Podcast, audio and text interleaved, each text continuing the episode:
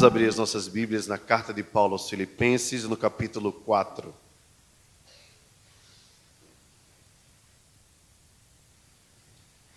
Filipenses capítulo 4. Nós estamos dando continuidade à nossa série de exposições na Carta da Alegria. E hoje, irmãos, com a graça de Deus, nós estaremos encerrando esta nossa série, que eu nem lembro quando nós iniciamos. Esses irmãos lembram qual o mês? Mais ou menos abril, né? E nós estamos hoje em agosto. Então dedicamos um tempo bom na exposição desta carta. Estava observando alguns colegas pastores que dedicaram talvez sete mensagens, esses são são bons mesmo, viu? Eu não consigo de jeito nenhum. O bom da leitura, irmãos, e da exposição sequencial, 4 de abril. Obrigado, Carlos. Começamos 4 de abril. Hoje, 8 de agosto, talvez a gente consiga encerrar. É... Então vamos aí, maio, junho, julho, agosto, quatro meses. Então dá aí mais ou menos 16 domingos. É... Isso é, mostra, irmãos, como é bom, como é gostoso, como é importante para a vida da igreja, para a alimentação do povo do Senhor, a leitura sequencial das Escrituras, porque nos faz mergulhar no texto, nos faz aprofundarmos na linguagem do autor, na característica da linguagem, na, na temática central ou nos principais temas. Isso é muito bom e proveitoso para a nossa edificação. Vamos lá então fazer a leitura do texto para nós investirmos bem o nosso tempo. É, Carta de Paulo aos Filipenses, capítulo 4, nós vamos ler a partir do verso 14. Diz assim a Escritura: Todavia fizeste bem, associando-vos na minha tribulação. E sabeis também vós, ó Filipenses, que no início do Evangelho, quando parti da Macedônia, nenhuma igreja se associou comigo no tocante a dar e receber, senão unicamente vós outros. Porque até para Tessalônica mandastes não somente uma vez, mas duas, o bastante para as minhas necessidades. Não que eu procure o donativo, mas o que realmente me interessa é o fruto que aumente o vosso crédito. Recebi tudo e tenho abundância. Estou suprido Desde que Epafrodito me passou as mãos o que me veio da vossa parte como aroma suave, como sacrifício aceitável e aprazível a Deus. E o meu Deus, segundo a sua riqueza em glória, há de suprir em Cristo Jesus cada uma das vossas necessidades. Ora, a nosso Deus e Pai seja a glória pelos séculos dos séculos. Amém. Saudai cada um dos santos em Cristo Jesus. Os irmãos que se acham comigo vos saúdam. Todos os santos vos saúdam, especialmente os da casa de César. A graça do Senhor Jesus Cristo seja com o vosso espírito. Amém. Senhor nosso Deus, muito obrigado pela tua palavra, pela honra que temos de poder abri-la e meditar nela e buscar nela orientação para as nossas vidas. Que não saiamos daqui sem rumo, que não saiamos daqui sem consolo, que não saiamos daqui também sem desafios ao crescimento do nosso próprio caráter, ao aperfeiçoamento daquilo que o Senhor quer para nós. Usa-nos, ó Espírito Santo, tu que és o inspirador e o iluminador da tua igreja Usa-nos em nome de Jesus. Amém. Meus irmãos, talvez esse seja um dos motivos principais pelos quais, pelo qual o apóstolo Paulo escreveu esta carta. Ele tinha recebido algumas ofertas, talvez essa última agora fosse o motivo maior, e Paulo queria agradecer aos irmãos de Filipos. Não deixou de fazer-lhes exortações, orientações, é, mas aqui esse texto nós vemos com muita clareza a gratidão que o apóstolo Paulo tinha pela parceria com a qual a igreja de Filipos caminhou durante muito tempo com o grande apóstolo da igreja do Senhor. Nós vimos na semana passada que Paulo deixa muito claro que ficou muito alegre pela oferta que recebeu, mas ainda mais pelos irmãos de Filipos terem renovado o cuidado com ele, a parceria. É como se Paulo aqui estivesse usando a expressão reflorescer, surgiu de novo, como uma planta, como uma flor que nasce, o desejo dos irmãos de ofertarem. Não que esse desejo não houvesse antes, Paulo deixa isso claro, mas lhes faltou oportunidade. Nós não sabemos se por questões de dificuldade financeira ou por falta de um jornaleiro que fosse levar aquela quantia, mas por algum motivo eh, os irmãos de Filipos pararam um tempo de ofertar ao apóstolo. Mas Paulo disse que eles ficassem tranquilos, porque Paulo tinha aprendido a viver contente em toda e qualquer situação. Sabia ter passado por humilhação e por tantas outras dificuldades, até mesmo fome, escassez, porque Paulo tinha confiança num Deus que o fortalecia na jornada.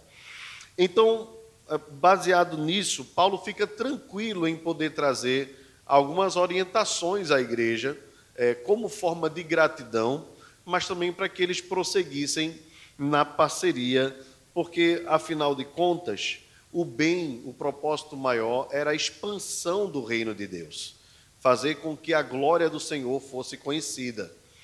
E nós podemos encontrar alguém aqui falando sobre dinheiro, que é um assunto extremamente difícil de se falar na igreja, é, eu sei que para alguns outros é bem fácil, né? às vezes até fácil demais, é, mas para nós que tratamos os recursos da igreja com seriedade, tratar de finanças é sempre um assunto que a gente fala com, com certa delicadeza. Isso a gente aprende com o próprio apóstolo Paulo. Paulo não queria ser pesado à igreja, nem queria que o ministério do Senhor fosse pesado demasiadamente. Mas ao mesmo tempo, Paulo diz: Olha, vocês fizeram bem em se associar a mim. Porque não era uma causa, irmãos, Paulo não era um lobo solitário. Paulo não era alguém que tinha uma causa é, é, particular, uma causa própria. A causa era o reino de Deus, a expansão da igreja de Deus. E é interessante porque quando a gente vai para o final do texto, Paulo manda uma saudação para os irmãos de Filipos, daqueles que eram da casa de César. Que coisa extraordinária, né? Paulo na prisão, e ali na prisão, alguns parentes, familiares do imperador em Roma havia se convertido. Então veja que valia a pena, não simplesmente pelo resultado em si, mas pelo fato de que Paulo, independentemente de estar numa cadeia, não deixava de trabalhar, não deixava de servir e o trabalhador é digno do seu salário. Então, ali, Paulo está lembrando a igreja de Filipos da importância da associação, da parceria que eles tinham com o apóstolo na sua tribulação. A sua tribulação eram as cadeias, logicamente. Né? As cadeias que, embora permitissem que Paulo anunciasse o evangelho, não deixava de ser um lugar difícil de se estar. Então, Paulo diz no verso 14: Todavia fizeste bem, associando-vos na minha tribulação. E sabei também, ó Filipenses, que no início do Evangelho, quando, quando parti da Macedônia, os irmãos devem lembrar que na a Macedônia, né, a região da Macedônia e da Acaia, é, faz parte da segunda viagem missionária de Paulo. Paulo saiu de Antioquia, onde havia profetas e mestres, e de Antioquia Paulo foi para a região é, da sua primeira viagem missionária da Ásia Menor, cuja capital é Éfeso. É, mas ali Paulo foi para Chipre, para Listra, para Derbe, Icônio, várias regiões da parte de baixo, Ásia Menor. E, e quando Paulo quis ir na sua segunda viagem missionária novamente para estas regiões, para confirmar os irmãos, Deus o impediu de ir para lá. O próprio Espírito de Cristo o guiou a, a, e levou Paulo a ter uma visão de um varão, um homem macedônio, que dizia: Passa a Macedônia e ajuda-nos. Então Paulo sobe para a região, a Ásia Menor embaixo, é embaixo, e a região em cima, conhecida como Macedônia e Acaia, é o que nós chamamos hoje de Europa. Então, essa é uma divisão também interessante, porque é a divisão entre é, Ocidente e Oriente, o Oriente e Ocidente. E nós vemos como Paulo investiu nessa região do Ocidente. Alguns anos depois, todas as igrejas daquela região da Ásia Menor, todas elas praticamente sumiram, desapareceram. E, e, a igreja permaneceu na região da Caia e da Macedônia, na Europa. Então, nós podemos dizer que devemos, logicamente, humanamente falando, né, a Paulo o fato de o evangelho ter chegado a nós, ocidentais, pelo investimento forte que foi feito naquela região e, e do crescimento que deu muito fruto. É claro que nós não podemos negar que ainda existem cristãos nessa região da Ásia, mas é um grupo muito pequeno, porém muito resistente ainda. Enfim, irmãos, Paulo diz: quando eu parti da Macedônia, nenhuma igreja se associou comigo no tocante a dar e receber. É, esse, é, essa expressão é interessante, né? Porque os irmãos não apenas é, é, davam, mas também recebiam. E Paulo não apenas recebia, mas também dava. Então era uma, era uma parceria, era uma troca. E Paulo deixa claro que nenhuma igreja Veja quantas igrejas Paulo passou nessa região da Caia e da Macedônia. São muitas igrejas, muitas igrejas, mas apenas a igreja de Filipos é, foi a igreja que continuou contribuindo. Paulo diz: Porque até para Tessalônica mandaste não somente uma vez, mas duas, o bastante para as minhas necessidades. Então a igreja, e Paulo elogia, né, louva a Deus pela igreja de Filipos, porque era uma parceria constante. Não era uma oferta alçada simplesmente e depois esquecia, mas era uma parceria, uma caminhada. E aqui, irmãos, há uma, uma lição muito importante na relação da igreja com os seus missionários mais uma vez, nós não podemos deixar de extrair lições nesse sentido. A igreja não pode se entender apenas como se fosse um, um banco que paga para os missionários estarem. A, a parceria que nós temos com os missionários não é apenas o envio de recursos simplesmente. O envio de recursos é parte, mas é uma parceria de vida. É como se fosse, como de fato é, um de nós que está indo, mas não deixa de ser um de nós.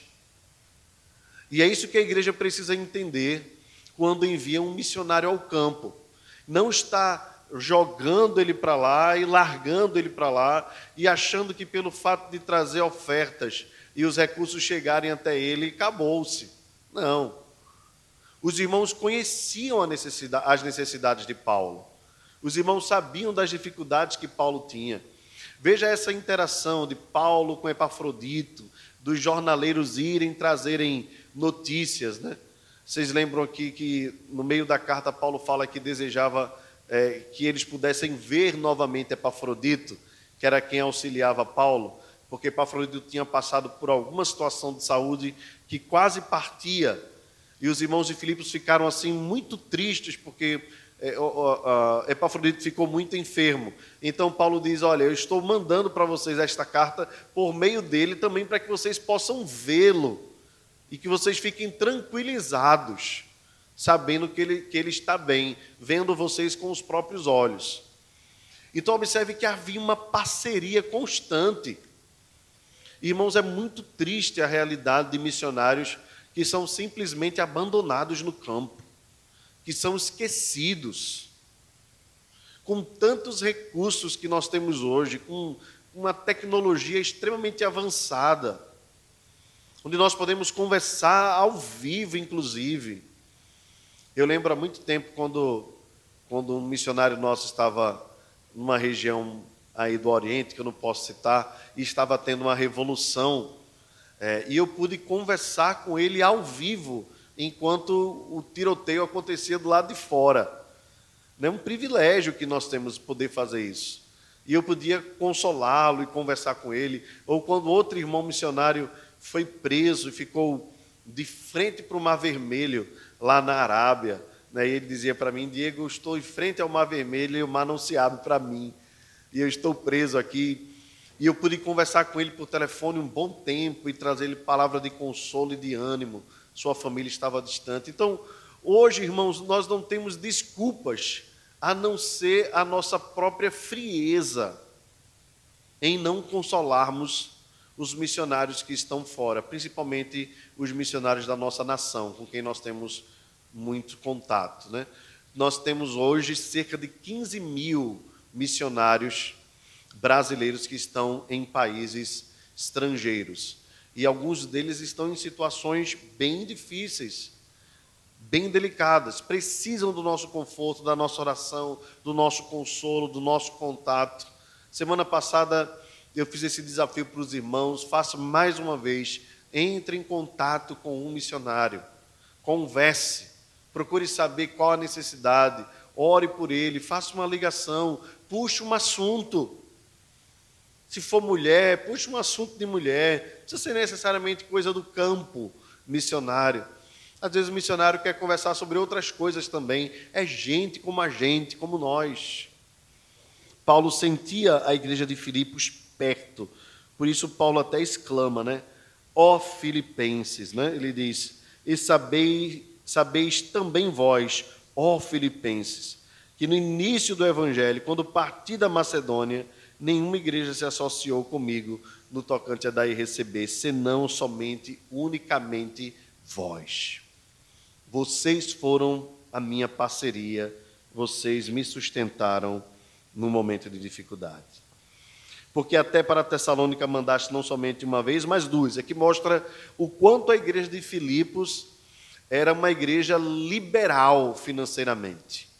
Era uma igreja que entendia a importância de se investir financeiramente no reino de Deus, suprindo aí as necessidades do apóstolo Paulo. É, irmãos, a, a igreja precisa entender que se parte do seu orçamento não tem como investimento missões, ela está na contramão do seu da sua própria natureza. Está na contramão da sua própria natureza. Porque toda igreja é fruto de um trabalho missionário. Toda igreja é fruto de um avanço missionário. Todo crente, todo crente é fruto de um investimento evangelístico talvez possa, você possa ter sido alcançado por alguém que foi na sua porta, ele entregou um folheto, mas aquele folheto foi investido e aquela pessoa estava investindo o seu tempo. Talvez você se converteu através de uma canção.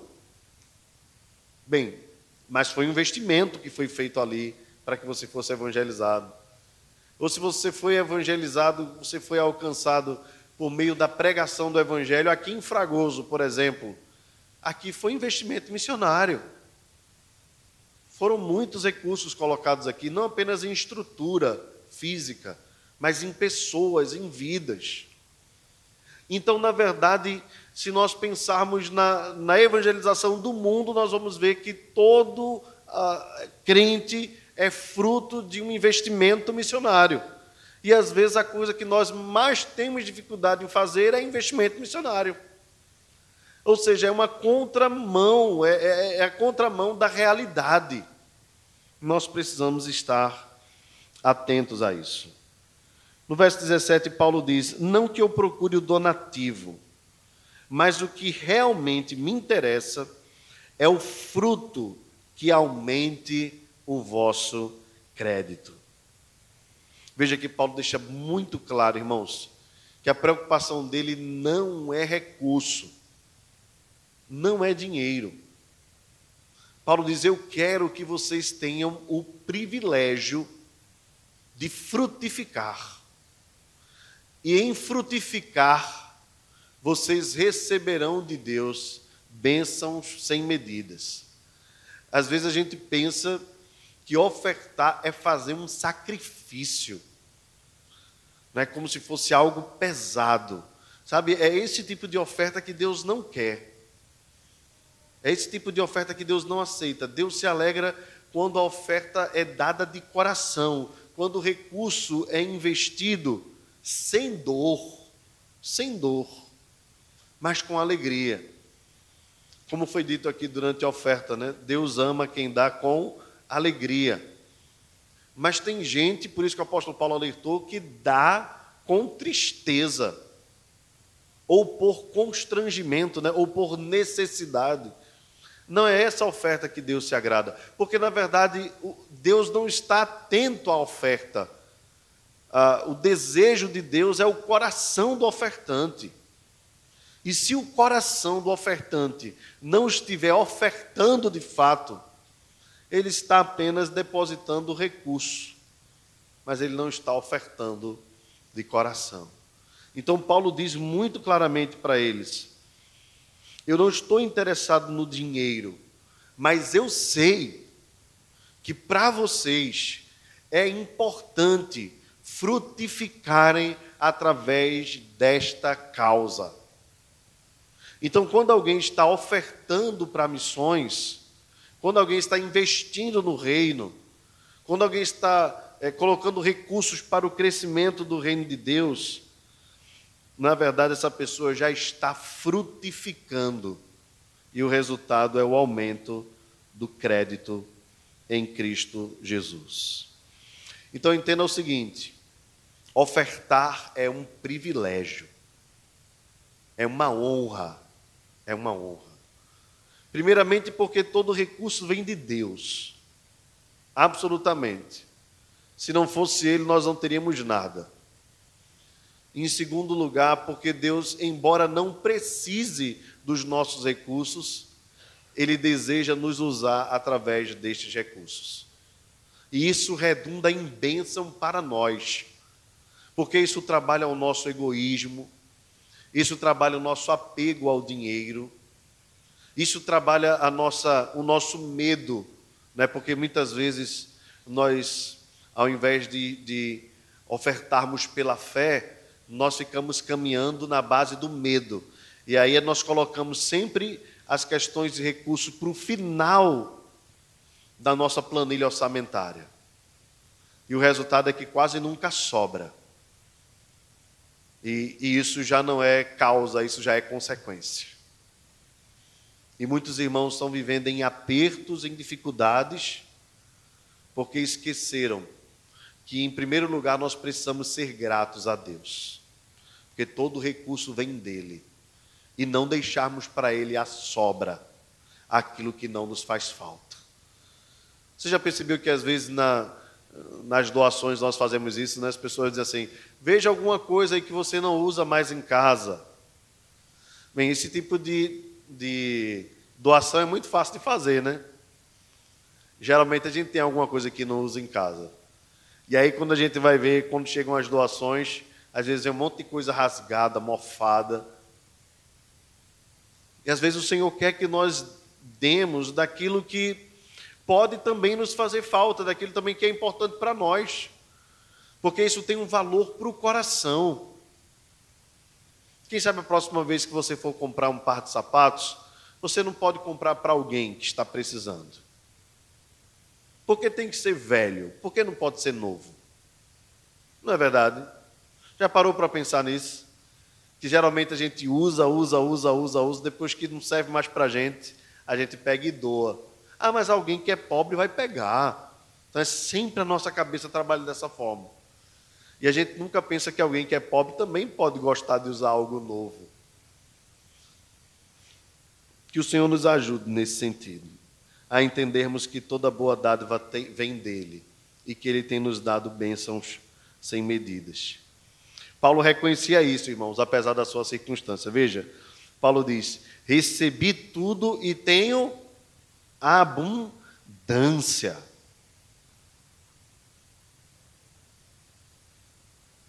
Bem, eu não sei se todos nós, no lugar de Paulo, teremos essa mesma postura. Porque Paulo estava preso, certamente passando por privações. Aí nessa circunstância, Paulo diz: Recebi tudo que vocês enviaram e tenho em abundância. Em outras palavras, Paulo está dizendo: vocês não precisam mais se preocupar com o envio de recursos. O que eu tenho aqui já é suficiente. Veja que isso é a vida pela fé, irmãos. E aqui, mais uma vez, o texto nos, nos apresenta tanto lições para nós entendermos como devemos agir com os missionários, né? na parceria, na evangelização, como também o texto vai nos ensinando a nós lidarmos melhor com os nossos recursos. Porque é muito difícil, muito difícil ouvir alguém hoje dizer tenho em abundância. É muito difícil. A gente está sempre achando que falta alguma coisa. É verdade ou não é? Eu vou fazer como dá tendo. Ou eu estou mentindo, né? A gente sempre pensa que falta mesmo tendo no armário aquilo que é suficiente para alguns dias, se chegar mais, a gente quer mais. A gente nunca diz assim: estou satisfeito, tenho o suficiente, tenho bastante. A gente sempre acha que tem pouca roupa, a gente sempre acha que tem pouco sapato, a gente sempre acha que tem pouco na carteira, a gente sempre acha que tem pouco na conta bancária, e a gente sempre acha que o nosso salário é pouco. Na verdade, é porque o nosso interesse está sempre no mais. E, e nos falta a, a, o princípio básico que Paulo nos ensina aqui nestes textos, que é o contentamento. Quando Paulo diz: Tendo vós o que comer e o que vestir, estejais satisfeitos. Por que tanta insatisfação? Tem lhe faltado alguma coisa? Ou o Senhor tem suprido? cada uma das suas necessidades. Nem todos vamos ter o mesmo estilo de vida, irmãos. O princípio da igualdade ele é mentiroso em todos os sentidos. Nunca haverá igualdade, até porque nunca haverá esforço igual. E nós recebemos mediante o nosso esforço. Eu não posso exigir igualdade se eu acordo às 10 da manhã e o agricultor acorda às 3. Não é verdade? Então, cada um vai ter de acordo com aquilo que produz. E nesse aspecto todo, há um Deus soberano que vai cuidando para que não nos faltem as nossas necessidades. E as oportunidades são dadas, algumas são perdidas, às vezes nos falta uma veia empreendedora, enfim, são tantos aspectos nesse sentido, mas em tudo isso, o, o que nos impressiona é ver um homem que está preso, ao invés de querer fazer um pé de meia, né? Paulo podia dizer assim: olha, eu tô aqui eu estou tranquilo, mas eu estou preocupado aí quando eu sair, não sei como é que vai ser minha situação, né? Vocês podiam de repente já pensar na minha aposentadoria, né? coisa desse tipo. Paulo disse: eu tenho abundância, fiquem tranquilos. Paulo nos faz lembrar, diferentemente, né, de, de forma antagônica, aí o povo de Israel no deserto, né? Porque o povo de Israel recebia todo dia, né, usando o termo aqui popular, religiosamente, né? Caía o maná do céu, eles tinham né, de, de acordo com a necessidade. Nada lhes faltava. Eles não tinham nada novo, né, por assim dizer, mas era novo todo dia. As suas vestes não envelheciam, seus sapatos não não envelheciam, né, cresciam de acordo com seus pés, uma coisa assim extraordinária. Deus dando todos os dias. Apenas o que Deus dizia é: não colham para dois dias. Vocês precisam comer aquilo que eu dou diariamente. E nós muitas vezes oramos, mas esquecemos a ideia do pão nosso de cada dia. Estamos sempre preocupados com o amanhã. E Jesus nos ensinou que nós não devemos nos preocupar com o dia de amanhã, pois basta a cada dia o seu próprio mal. E o Pai Celestial sabe de tudo que nós necessitamos antes mesmo, antes mesmo de nós pedirmos. Deus conhece as nossas necessidades. Então Paulo diz: Eu estou suprido. Veja, irmãos, que coisa, né? Eu estou suprido. Qual foi a última vez que você disse isso? Mas estou satisfeito com a minha vida. Ou você está esperando chegar aquela causa, aquele. Né? Geralmente a gente fica na expectativa do que virá.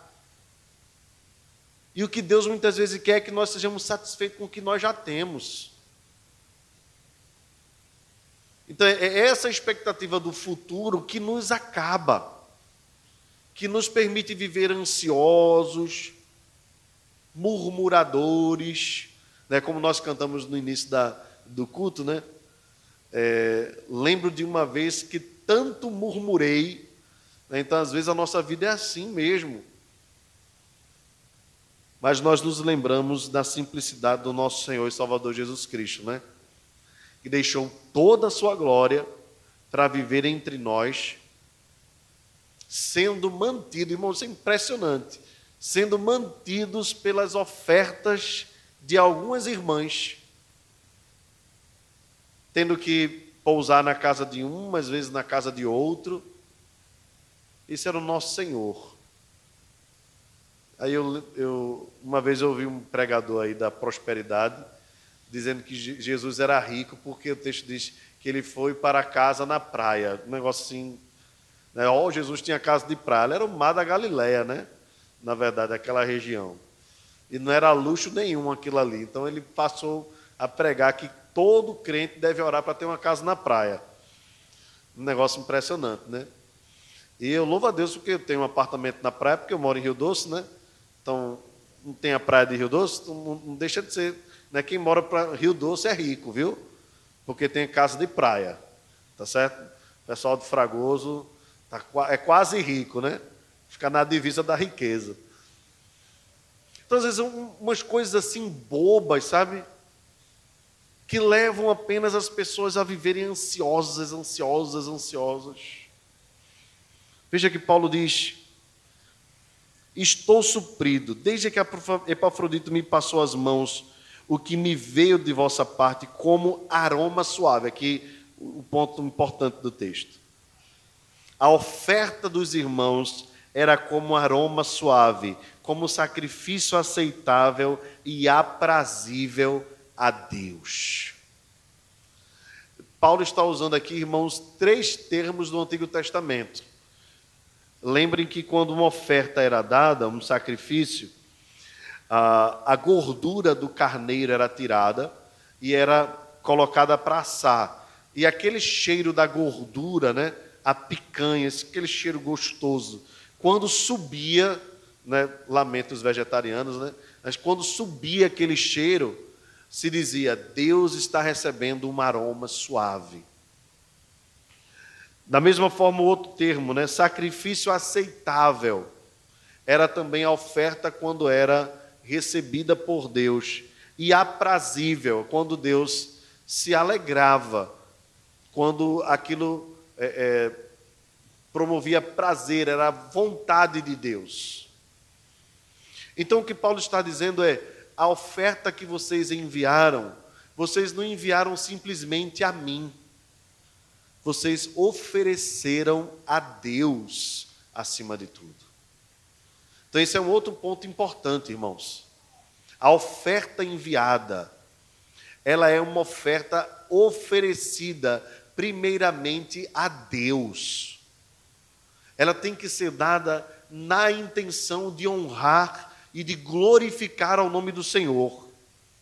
Não a homens necessariamente, e, e ainda que sejam por causas específicas, que seja acima de tudo para a glória e para o louvor de Deus. Então é Ele quem recebe, a glória é dada a Ele. E aí Paulo responde então o resultado dessas ofertas dos irmãos. Paulo diz: E o meu Deus, segundo a sua riqueza em glória, há de suprir em Cristo Jesus cada uma das vossas necessidades. Aqui, irmãos, é o resultado, é a consequência de quem não faz do dinheiro a sua razão de vida. Aqui é o resultado de quem não faz do dinheiro o centro da sua vida. O resultado é que Deus supre, aquele que dá liberalmente, aquele que reconhece que tudo vem de Deus, que Deus não lhe vai permitir faltar, é que Deus suprirá segundo a sua riqueza em glória. Os irmãos creem que Deus é rico, os irmãos creem que Deus é glorioso. Paulo junta as duas coisas aqui.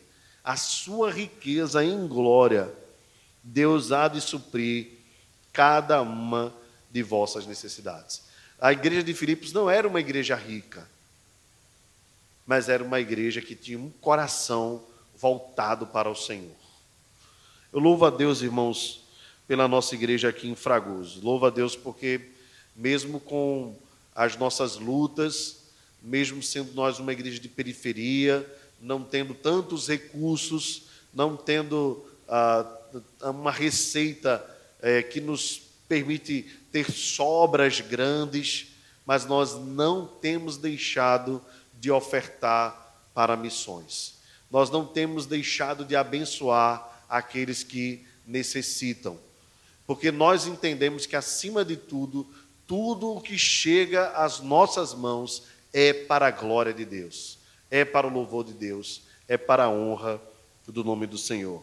E o resultado é que o Senhor tem suprido cada uma das nossas necessidades. Nós podemos dizer, assim como acontecia em Atos capítulo 2, que dos que estão conosco, não há aqueles que estejam passando necessidade. Nós podemos passar por situações de aperto, de dificuldades, de, de lutas, mas é uma contradição um crente envolvido com a igreja local não está suprido das suas necessidades básicas. É contrário ao Evangelho. Porque é, é, é necessário que a igreja se mobilize em favor de, a fim de que não haja nenhum irmão que esteja passando fome na igreja e o Senhor tem suprido e continuará suprindo. E não importa se você hoje é o que recebe ou hoje é o que dá, o que importa é que Deus há de suprir em Cristo Jesus cada uma das nossas necessidades. É Deus, é Ele quem cuida de nós. Paulo então termina com uma doxologia. Ora, ao nosso Deus e Pai seja a glória pelos séculos dos séculos. Amém. É uma palavra de glorificação. Ao Deus que supre todas as necessidades, seja a glória, seja o louvor pelos séculos dos séculos. E encerra trazendo saudações a cada um dos santos em Cristo Jesus. Né, Paulo não podia citar o nome de todos os irmãos em Filipos, mas aqui, se nós pudéssemos lembrar de Lídia, do carcereiro e da sua família, talvez aquela jovem adivinhadora, o próprio Epafrodito. Bem, os irmãos que se acham comigo, é, os irmãos que se acham comigo vos saúdam. Aqui Paulo pode estar citando Timóteo, é, entre outros, né? Clemente, Paulo também fala dele aqui na carta. Todos os santos vos saúdam. Haviam muitos crentes em Roma. E Paulo diz, especialmente os da casa de César. Como eu citei no início da mensagem, haviam pessoas que na prisão Paulo tinha alcançado pela graça de Deus. E Paulo diz: tem gente da casa de César que saúda vocês. E termina com uma palavra de bênção. A graça do Senhor Jesus Cristo seja com o vosso espírito. Amém. Meus irmãos, eu encerro esta exposição trazendo algumas lições que eu creio que são importantes para nós. Em primeiro lugar, nós precisamos nos associar, entender que a vida cristã na igreja tanto quanto tanto na questão das finanças, como na questão do envolvimento, é uma parceria. A, a igreja não é do pastor, a igreja não é dos presbíteros, dos diáconos, a igreja do Senhor Jesus Cristo e todos nós somos parte dela e temos parte com ela. A igreja é uma parceria de muitas vidas, de muitas pessoas. Nós precisamos entender esse propósito. Nós não somos, e, e precisamos ter esse cuidado, né, de não vivermos uma vida individualista no meio da coletividade. Pelo contrário, precisamos o, o quanto mais possível for nos envolvermos com a igreja de Deus. Não sermos como aqueles que vão à igreja, ah, como aqueles que vão ao mercado, que saem escolhendo né, os produtos que quer desfrutar mas que nós possamos viver a vida em comum como igreja de Deus. Nós possamos entender a parceria que nós precisamos ter com aqueles irmãos que são parte de nós, mas que hoje estão por uma causa maior e mais sublime, distantes geograficamente. Eu estou me referindo àqueles missionários sejam os que estão aqui no Brasil ou fora do Brasil, seja onde quer que estiverem, eles devem ser entendidos como nossa família. Faça uma ligação, mande uma mensagem de WhatsApp, ore pelos missionários, eles são parte da nossa vida. Irmãos, precisamos também entender como lição de que a igreja do Senhor precisa abrir mão da idolatria a mamon. A idolatria a mamon faz com que nós sejamos medrosos no ofertar.